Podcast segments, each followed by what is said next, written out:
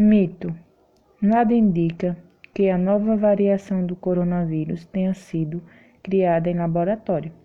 Um estudo de março, feito por pesquisadores de universidades dos Estados Unidos, Austrália e Reino Unido e publicado na revista Nature Medicine, apontou que o vírus nada mais é do que um resultado de evolução natural, sem engenharia humana. Fonte: exame. Agosto de 2020.